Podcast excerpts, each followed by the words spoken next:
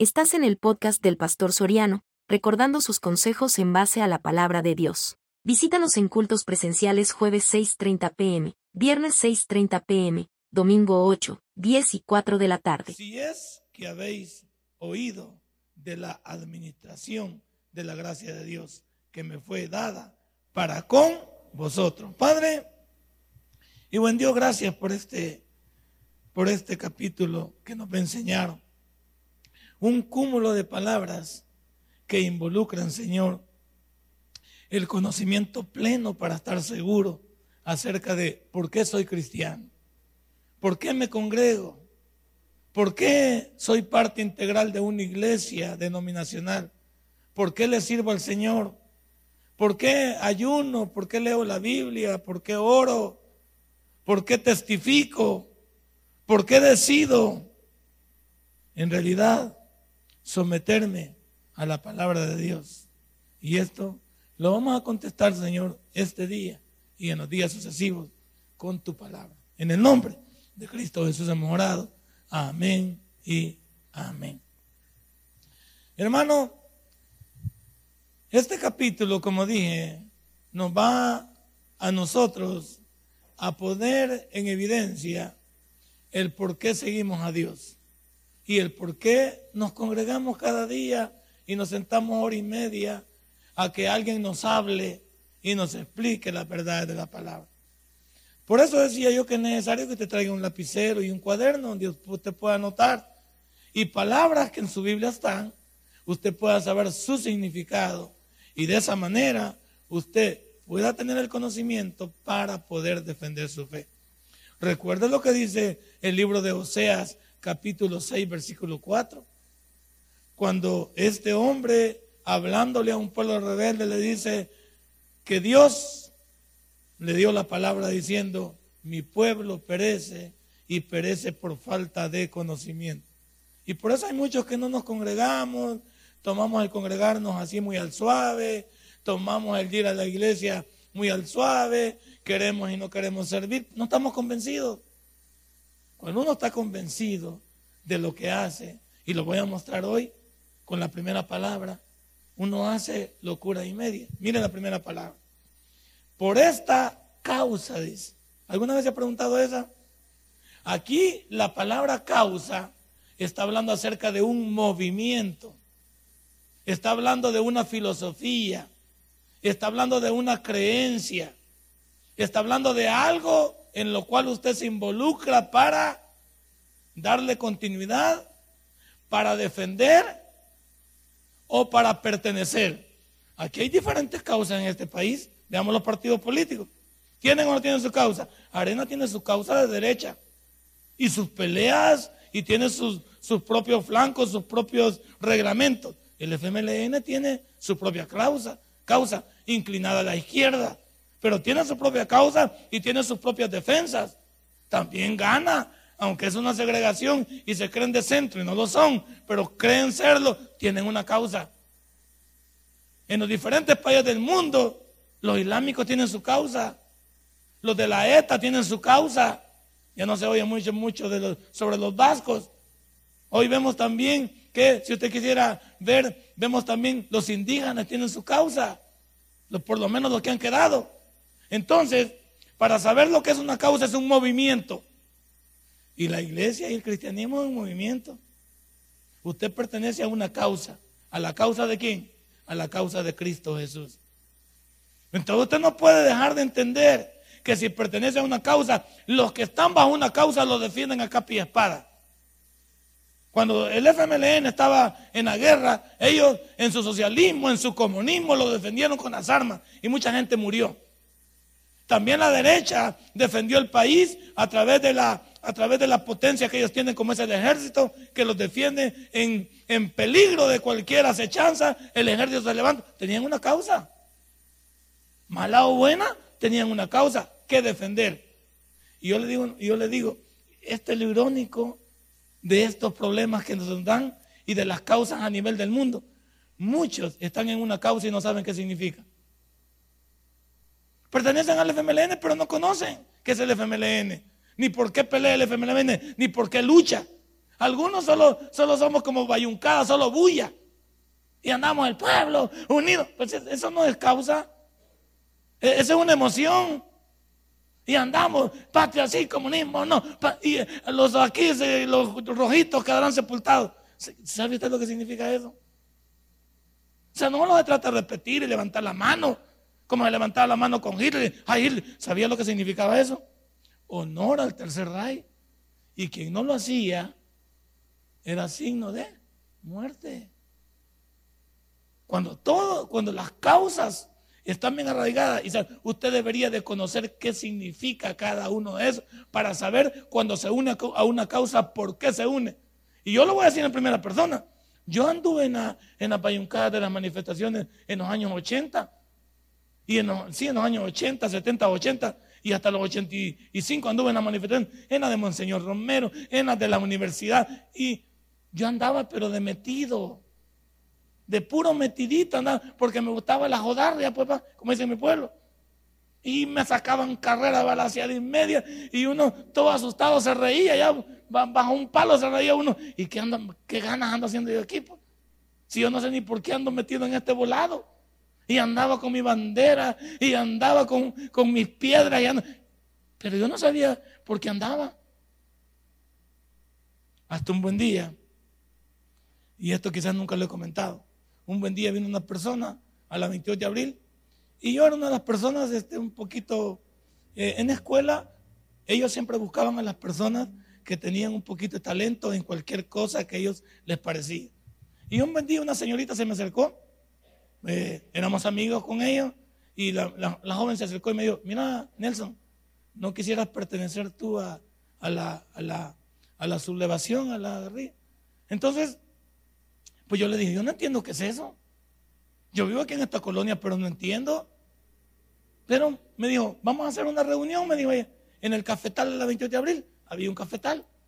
Y ahí en medio del cafetal, ahí tenían la reunión ellos, por lo menos las personas que, estaban dictaminadas para pertenecer o ya pertenecían. Y esta muchacha estaba muy arraigada. Yo no, nunca me iba a imaginar que una muchacha tan callada y con tanto cacumen ella estuviera metida en eso. Pero la vi muy convencida. La vi ahí. Entonces ella me llevó.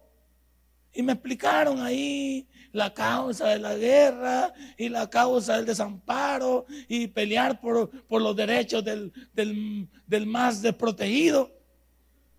Pero a mí cuando no me llegó ya, y ahí entiendo que yo no estaba para eso, es cuando me dijeron que yo tenía que usar un arma. Y a mí las armas nunca, la mera neta, nunca me han gustado. ¿Por qué? Desde el momento que me la pusieron y me dijeron disparar, me pegué con ella en la cara, pues. Porque como eh, cuando tira, te manda un sopapo. Y casi, casi pierdo la dentadura del gran sopapo que me pegó el, el arma. Hay que empuñarla bien y hay, que saberla. Y yo le dije a mi amiga, mira, la verdad, yo no traigo para esto. Si me das un fusil y en una, en, una volada yo lo tiro me salgo corriendo, van a perder un fusil y, yo voy a perder mi vida. Así que no, no, no me gusta volar. Entonces ella me dijo todavía, entonces lo tuyo no es disparar.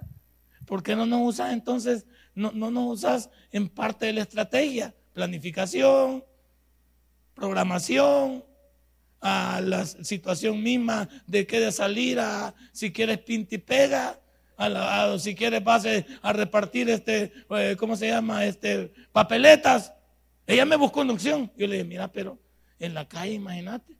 Si tiro el alma aquí y me agarran en la calle, lo mismo voy a hacer. Yo le dije la verdad, yo no traigo para este volado ni entiendo lo tuyo. Yo quiero vivir muchos años y esto no es lo mío.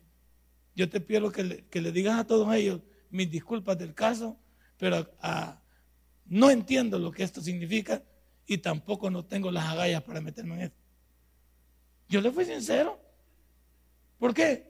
Porque si usted no entiende a qué se une, no entiende lo que pasa, usted va a hacer el ridículo o va a perder su vida y sin sentido. No. Cuando usted quiere pertenecer a una causa, usted necesita saber cuáles son los principios de esa causa. Cuáles son los argumentos de esa causa. Cuáles son los planteamientos o la plataforma de esa causa. Es lo primero que debemos conocer. Ahora vamos al cristianismo allá porque estamos hablando de una causa. Si usted en la causa del Evangelio no conoce lo que el libro dice, Entonces usted, por eso fíjate que damos lástima. Porque los testigos de Jehová no, no tienen la cola pateada. ¿Por qué no tienen la cola pateada los testigos de Jehová? Porque usted no conoce el movimiento de su causa. Usted no conoce la Biblia. Y los testigos de Jehová, le cuento, ellos se reúnen todos los sábados, desde las 10 de la mañana hasta como las 5 de la tarde, a ver cómo nos van a atacar. Se hacen preguntas, estudian su libro la atalaya, estudian el libro verde que andan ellos, que, que solamente lo han tergiversado. Estudian preguntas claves como el infierno, estudian preguntas claves como el cielo, estudian preguntas claves como Jesucristo, estudian preguntas claves como el Espíritu Santo, estudian también acerca de la creación, del milenio, de la tribulación. No, esto se preparan. Todos los jueves en la mañana, no sé por qué comunidades, no, miércoles o jueves en la mañana, ellos salen a diferentes comunidades. Y van seguros de que van a combatir a las sectas porque ellos se consideran una verdad. ¿Y cómo van? Bien informados.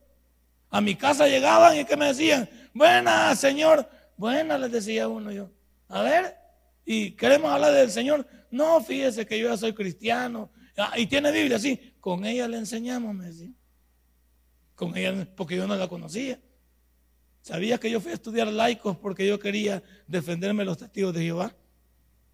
Yo fui a estudiar laicos no para ser pastor. Jamás quise ser pastor.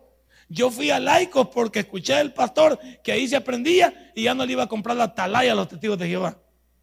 Pero quería porque ellos entraban a mi casa y hasta tenía que darles café o fresco para que todavía me, ellos me enseñaran y me convencían. ¿Por qué? Porque yo no estaba informado, porque yo no estaba con el conocimiento.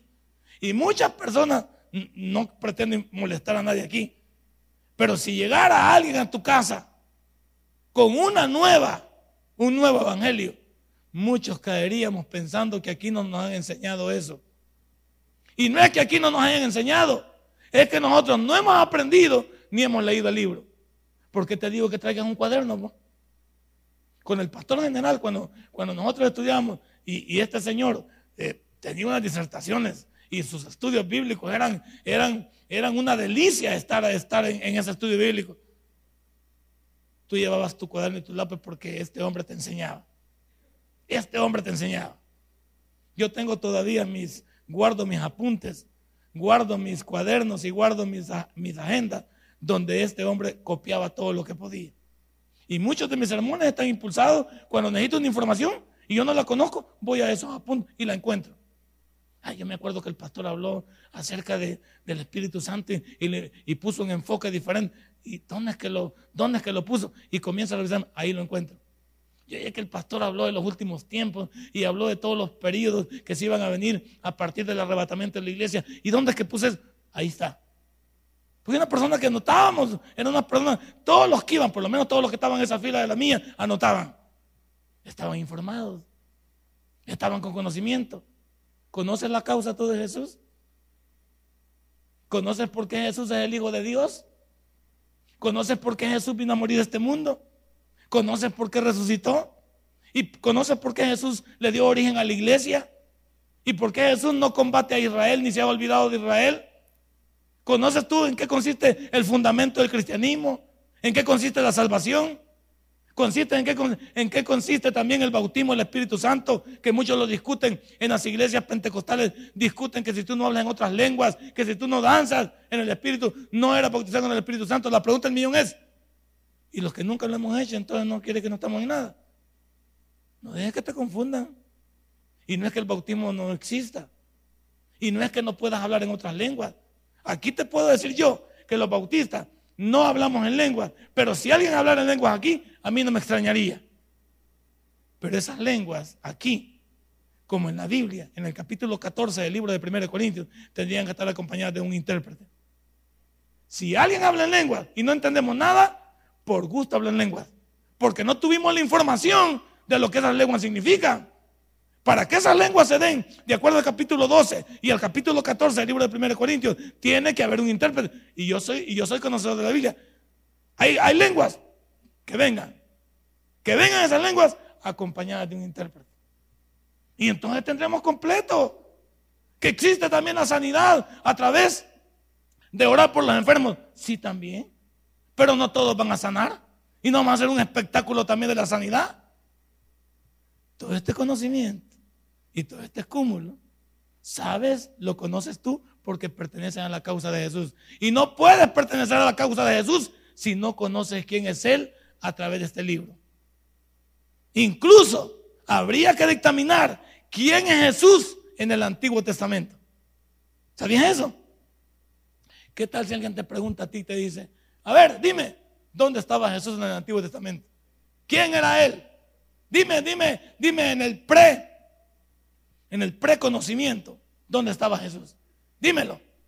Y cuando tú te aprendas a defender eso, aprendas a entender quién es Jesús y qué es lo que propaga su causa, entonces tú estarás completo. El problema de muchos de nosotros es que decimos pertenecer al cristianismo, pero somos superficiales. Cuando alguien nos entrevista, cuando alguien nos pone una chinita, no somos capaces de defender. Ahora llegó el hermano Johnny, me voy a sentar yo allá a la, a la clase de laicos, segundo ciclo. Va comenzando y acaban de terminar tres o dos semanas la escuela de laicos en su primera fase. Y él comenzó con algo. Dentro de todo lo que dijo, lo que más me gustó fue que les preguntó, ¿qué vimos en el primer ciclo? Y muchos estaban, y muchos estaban bien espantados. Acaban de pasar dos semanas y no sabían que habían visto en el primer ciclo. ¿Cuáles son las tres doctrinas que vimos en el primer ciclo? Les dijo él. Y muchos no contestaban y otros se equivocaron. ¿Qué significa? Que muchos estudiamos no para aprender. Porque uno estudia para aprender, para que el conocimiento se quede con uno. El aprendizaje es para que se quede contigo. Pero cuando alguien aprende, por eso memorizar cuando usted estudia no es lo más viable. Porque la memorización usted estudió para pasar. No, no, eso que andan ah, toda la noche ah, se ponen y andan, van sí, sacan 10 en el examen. Pero a la semana todo ese humo se fue. Porque solo memorizaron para pasar. Pero cuando tú lees, entendiendo el significado, comprendiendo lo que ahí dice, sacando el mejor resultado de cara, no, porque lo que está estudiado está con efectos futuros. Y cuando yo estudio y sé lo que hoy significa y lo que significará mañana, ah, entonces voy bien.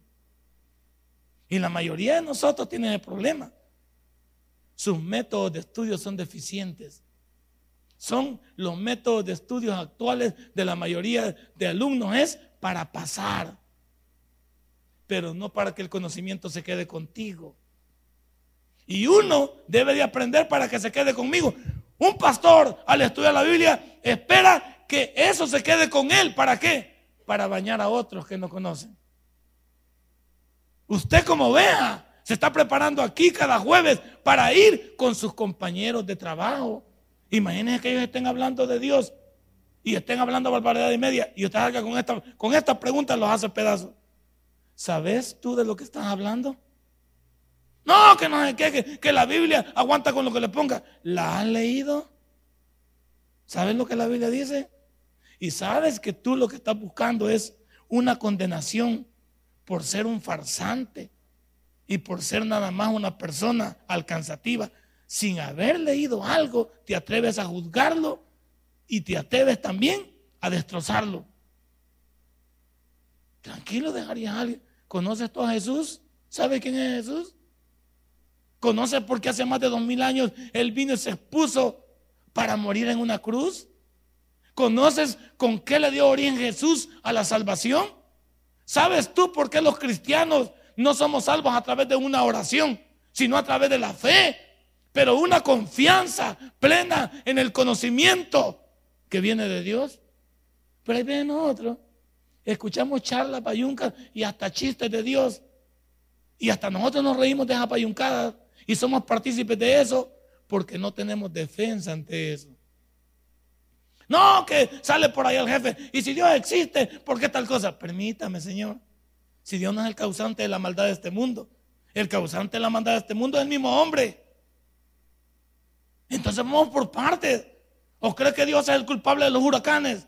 ¿Cree que Dios es el culpable de que, de que los muchachos de las pandillas maten a alguien? ¿Cree que Dios es el culpable de que alguien viole a alguien? Es producto de la mente podrida y sin Dios del ser humano.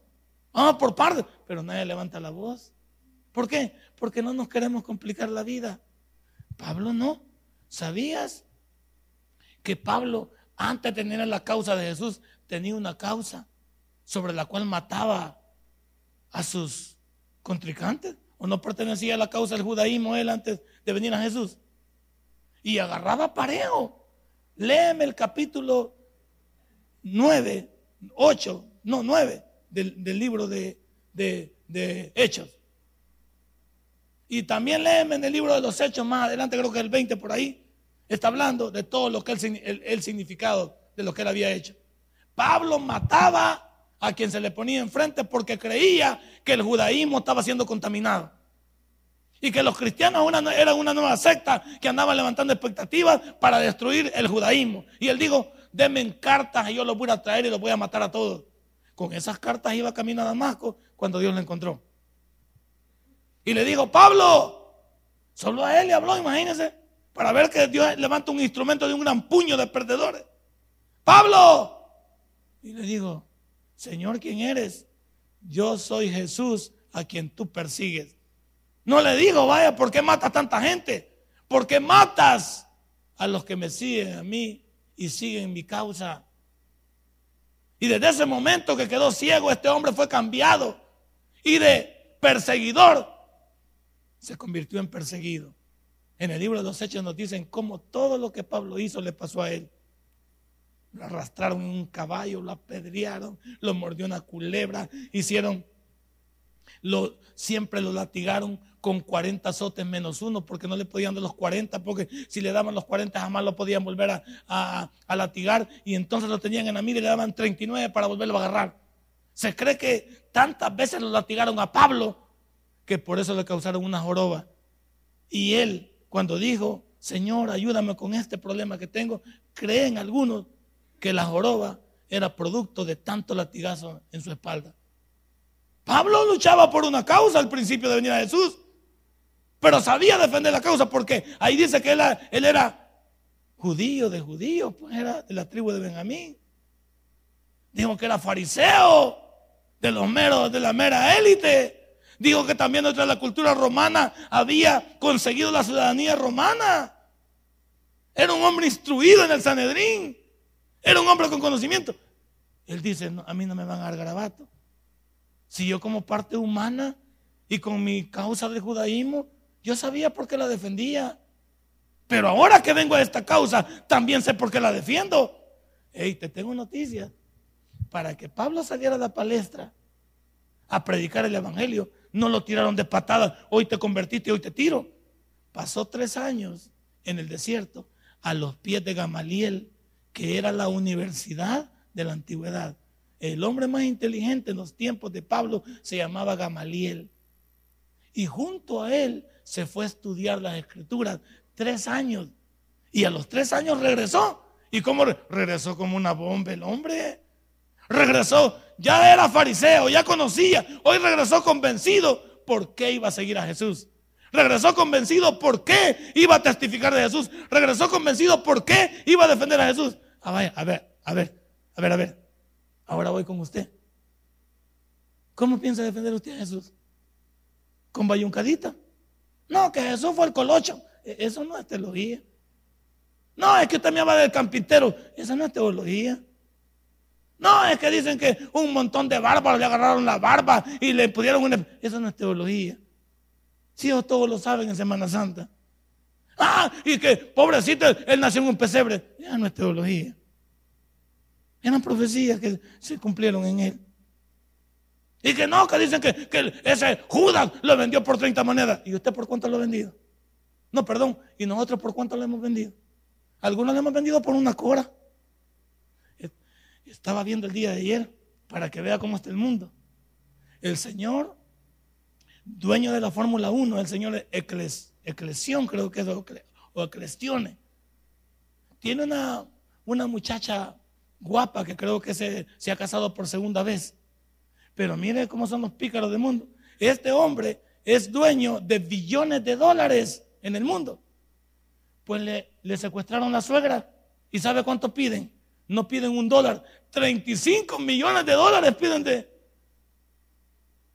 para regresar a la suegrita. ¿Qué hubiera hecho usted? Yo le digo que la lleve. Eh, pues sí, ¿para qué? No vamos a dar tanto por la suegra. 35 millones de dólares piden al señor de la Fórmula 1 por dejar ir a, la suegra. Y el señor dice que lo va a dar. ¿Sabe cuántos 35 millones de dólares? En folclore salvadoreño es un cachimbo episto, pues. ¿Sabe lo que es eso? Un puño episto, pues. Que nunca lo vamos a ver juntos. Y el Señor está dispuesto a darlo. Ya vieron usted, la otra casita también que era de Bajareque. Y de repente apareció con piscina y con carro del año y todo. Qué bruto esto. También hicieron la misma casa en el mismo lugar, ¿verdad? Pudieran haber hecho otra cosa. 18 puntos y tantos millones habían lavado ya. O sea, ya lo habían introducido aquí. Ya lo tenían. Pero como la mente humana siempre piensa que hay que lucirse, ¿va? Estos no se informaron. Estos debían saber que habían hecho todo. tenían que ir gastando despacito, al suave, un carro usadito. Hubieran venido de Maldonado y le compran el Mini Cooper en 8 mil bolas. Y le dan algo a Maldonado. Hubieran venido de Johnny allí y le hubieran dado pues, algo ahí a Johnny. Y le Johnny, vaya, aquí trae para su chuchuluco, no hay problema. Llegan de Vicente también, hay un par de muebles ahí. Estos no, 18, ya lo habían hecho, pero se dieron color. E, estos no sabían qué estaban haciendo. Lo principal ya lo habían hecho, engañar y agarrar ese dinero, pero no pensaron de cara al futuro. ¿Se da cuenta lo importante que es de estar informado? Si usted no está informado con lo que usted está haciendo, usted no sabe a qué causa usted pertenece. Por eso, eh, eh, en la mayoría de políticas de este país, nosotros no sabemos ni por quién votamos, fíjese.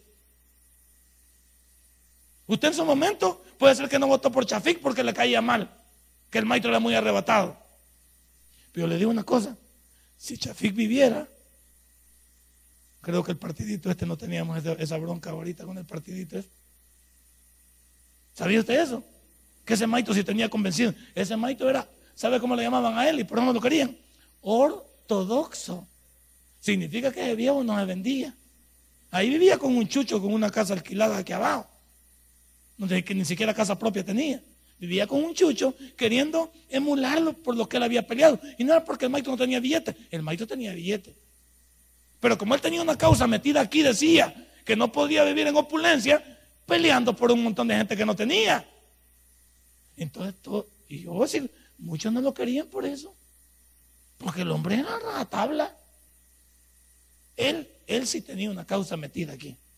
Yo no voy a decir si los demás no la tienen. Pero él sí la tenía metida aquí. Y, y, y, y vale la pregunta, ¿qué pasaría si el FMLN estuviera vivo ese hombre? Hay que preguntarlo. Como qué pasaría en el mundo si los creyentes tuviéramos conocimiento de este libro. Si todos los de Mirliot estuviéramos preparados con este libro, hermano, hiciéramos que la gente vomitara el diablo que lleva dentro. Pero algunos de nosotros que no. La gente nos convence y nos lleva para la iglesia de ellos. Vienen aquí y nos llevan para donde los gnósticos.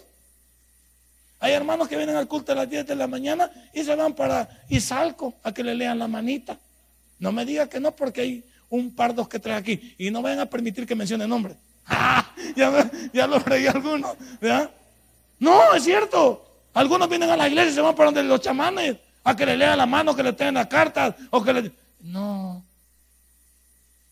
Ay, ve, que quiero que me saquen este sapo que tengo. Que le saquen el diablo mejor de ahí. No, qué bueno que les agarren el sapo. ¿Sabe por qué hace toda la gente eso? De que viene a esta iglesia, se meten a los católicos al rato y que estaba perdido, se van a los testigos de Jehová, se van a los mormones, porque no saben cómo se llaman. He, he oído otros que dicen, yo me, este, en el Evangelio me tenían engañado, por eso me, me regresé a la iglesia más grande. Tú no sabías cómo te llamabas. No puedes venir tú 20 días y estar en un movimiento y después decir que te equivocaste. No, tú no sabías que querías. No es que el movimiento esté equivocado. Si para nosotros, nosotros somos una secta. Y para los, para nosotros, para otros, somos una secta. Y ellos para nosotros son una secta. Fíjense cómo es. Nosotros debemos tener la verdad. Y decimos que ellos no tienen la verdad. Ellos también dicen que nosotros somos hermanos separados y no tenemos la verdad. ¿Cómo te defiendes de ahí para eso? Hay que tener una causa. Y si yo tengo una causa, como dice el versículo 1, es porque pertenezco a un movimiento. Y si pertenezco a un movimiento, es el movimiento cristiano. Y ese movimiento cristiano tiene como jefe y protagonista a Jesucristo. Entonces yo debo de conocer a mi líder primero, a Jesús.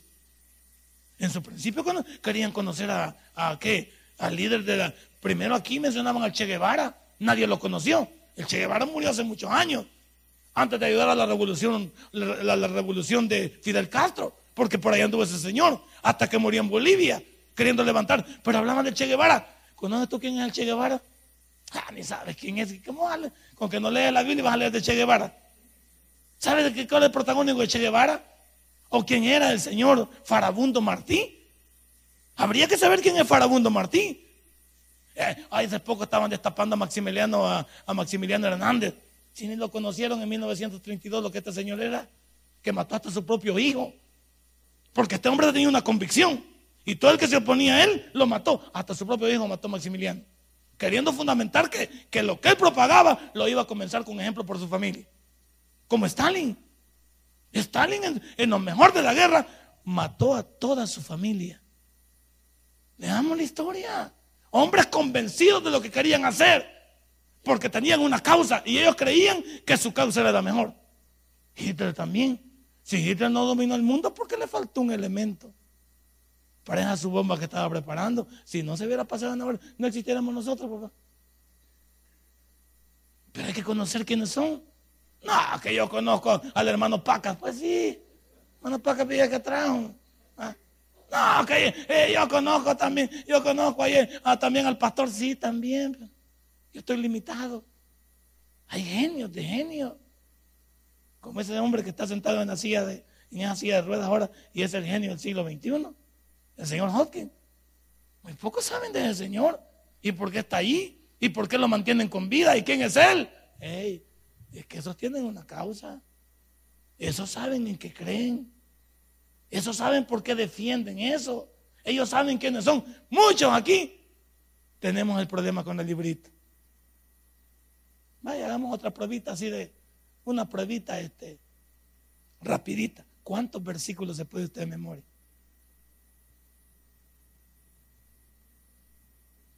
Ahí comenzamos. El mínimo de los que veo aquí que vienen de ratos conmigo, de ratos, que ya tengo ratos, tipo el hermano Johnny que ya está en el inventario. Este hermano aquí, si se quería parar aquí conmigo, me debería decir por lo menos 100 versículos de memoria. ¿Sí ve? Porque es un predicador del Evangelio, porque es un hombre que 100 versículos aquí ve. Y usted me quiere impactar con Juan 3.16,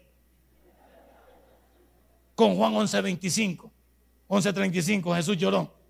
Me quiere impactar usted con, con Filipenses 4.3, ahí está arriba. Hábleme, hábleme más de eso. Hábleme de contenido. Hábleme, hábleme, hábleme de, de, de poder de la escritura. Como cuando dice que ese poder usted lo tiene porque tiene al poderoso dentro de usted que es Jesucristo. Es otra cosa. Por eso este libro se da cuenta las palabritas, cuánto contenido tiene y solo lo vemos. Pablo dice, por esta causa, la de hoy, porque la anterior él tenía otra causa. No dice mi causa anterior, dice por esta causa, por la causa del Evangelio. Yo también podría decir, antes, yo antes tenía una, una causa diferente, la del mundo y todo su desorden. Cuando vine a Jesús, apoyé la causa del Evangelio, pero me he instruido para ella. Y aunque no lo puedo todo, pero me defiendo como gato panza arriba. Y usted también debería hacer lo mismo. Ante cualquiera que hable del Evangelio, tener una respuesta. Ante cualquiera que hable de mi Salvador, tener una respuesta. Ante cualquiera, defendiendo pastores andamos. Ay, si hablan del hermano fulano tal, así le puede dar. Si él no es Dios, hombre. Fíjense lo que está diciendo usted. Y yo he oído gente que dice que, que puede matar por un hombre. No hablen de mi pastor. Tu pastor es de carne y hueso, no lo inventé eso, hombre. Y tus pastores de carne y hueso, hablemos del mero mero. Hablemos de Jesús. Y si vas a morir por la causa de Jesús, son otros 10 pesos. No muras por la causa de Nelson Soriano. Si Nelson Soriano también es, parte integral del llamado de Dios y del esfuerzo en este mundo. Ay, el que habla de mi pastor se la verá conmigo. Mira qué chulada. Qué lindo el niño, bien apuesto. Bien, muy defensor el niño. Con puro, con puro bozarrón, puro sopapo o pura arma, puro cuchillo. Así va a defender. A Jesús no se le defiende así. A Jesús se le defiende con este librito. Con este librito se le defiende a Jesús. Cuando tú tienes el conocimiento de este librito, este librito permite que Jesús se vea bien. Y conoceréis la verdad, dice Juan 8:32. Y la verdad os hará. Y nos manda en Juan 5:39. Escudriñar las escrituras. Escudriñarlas. Por favor, rebúscate sacándole el mayor provecho. Porque ellas dan testimonio de mí, dijo Jesús. Hay algunos, algunos somos, pero tan, no voy a decir malas palabras porque me, regañan los diáconos. Somos tan taraditos que solo somos legalistas. Viene un hermano y pone la volada ahí. Y viene otro hermano que está más atalantado que él también. Y viene y, y no se fija que ahí está la Biblia y se sienta. Uy, no se sienta sobre la palabra de Dios. Ahí se saca bronca usted, va. No, si para usted no es la palabra de Dios, si fuera la palabra de Dios, se la aprendiera. No, no, no, no se ponga legalista. Otro, no. El pastor dice, es un sacrilegio manchar la Biblia. No, sí, la estamos manchando porque la leemos, hijo. Usted una, una Biblia de 1913 y la anda bien limpita porque nunca la ha estudiado. Ni un dedo le pone porque la Biblia es sagrada. No, no, no, no, no, no hay que hacer nada. Y todos los pedacitos aquí, no se ponga legalista. Ese es puro legalismo. Hábleme de cuánto conoce el libro. 31.174 versículos. Hábleme de eso. Hábleme de los tres mil y pico de capítulos. Hábleme de los 66 libros.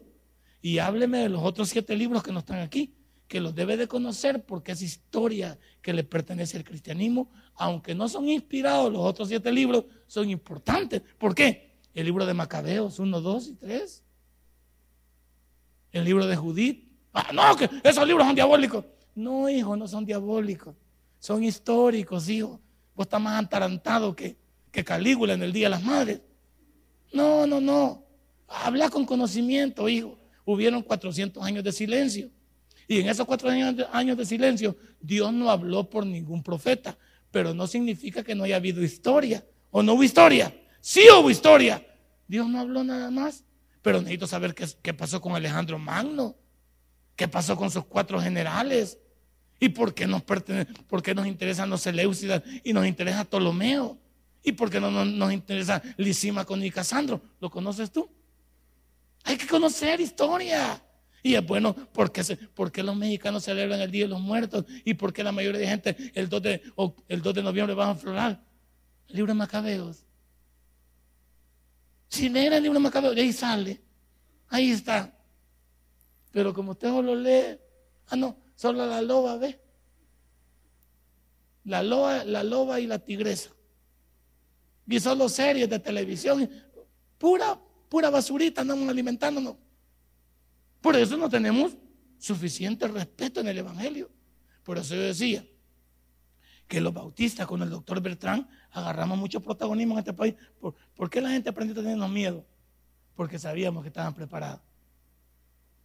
La gente aprendió a tenerle miedo al tabernáculo porque ahí vienen estos y estos arrasan con lo que puedan. Sí o no, cuando, todavía cuando vamos y ven que ahí vienen los bautistas se encierran. Pero ya no nos tienen mucho miedo porque lo conocen a usted que tampoco da mucho. Pero la gente tiene miedo, especialmente cuando llega uno que, que es terco y conocedor de la Biblia. Y dice, no, hombre, que ese maestro me dejó viendo al revés. Claro, porque tiene conocimiento de la Biblia. Pero aquel que solo sí dice, solo sí, no, diga solo sí. La palabra no hay que decir solo sí ni solo no, con conocimiento. Y eso es lo que me llega a mí cuando una persona conoce. Por eso yo me enamoro de las personas. Yo soy un enamorado del que me puede enseñar. Soy un enamorado. Y mi familia sabe cuántos sermones yo escucho. Ahí ve, hasta los, pongo bajitos porque a ellos no les gusta. Mi esposa me dice que con los sermones no puede dormir. Todo le doy suave. Ella puede dormir con unas canciones de Luis Miguel, con las de más o menos así. Con ellas más o menos romántica, ella se puede dormir, pero con la palabra no ni con himnos. Eso no. Mi hija Nancy tampoco le gusta eso porque ella es de, otra, es de la nueva ola y, no lee ni la Biblia tampoco, entonces no le interesa esto, me dice. Moisés, ah, Moisés dice que no, él no, no sabe qué va, va, a querer, dice todavía, no, no sabemos, me dice, no. Y, de, y por mi yerno y Stephanie no, no, no, no puedo meter la mano mucho al fuego, no sé qué pasa. Imagínese, puedo meter la mano al fuego por usted. Yo soy una persona enamorada del aprendizaje. Cuando yo vengo y me paro aquí, mis sermones no, quisiera que terminaran. Porque me encanta compartir con ustedes todo lo que he aprendido. O sea, ¿sabe lo que digo yo cuando voy a venir a un estudio bíblico? A estos hermanos hoy les voy a, los voy a alucinar con lo que he aprendido. Los voy a, los voy a llevar a otra esfera. Yo, yo mismo me doy garabato y digo, Señor, lo que me has mostrado hoy, hoy los hermanos lo puedo dejar viendo al revés como Chucky, el muñeco diabólico. Yo vengo así. Yo vengo emocionado. Y aunque, algunos me botan la moral porque se ponen a hablar ahí, a estar, por ratito me botan la moral. Pero yo digo, no, me voy a fijar en eso. Voy a seguir adelante porque estoy convencido en lo que creo. Así vengo yo. Y escucho un sermón y escucho otro y voy y, en internet le pongo exceso de tal, de tal versículo, a ver qué nuevo hay. Y voy al Matthew Henry y veo también que tiene. Y voy a Harrison y veo que tiene. Y voy al otro y veo que tiene con el propósito de sacar la mejor esencia.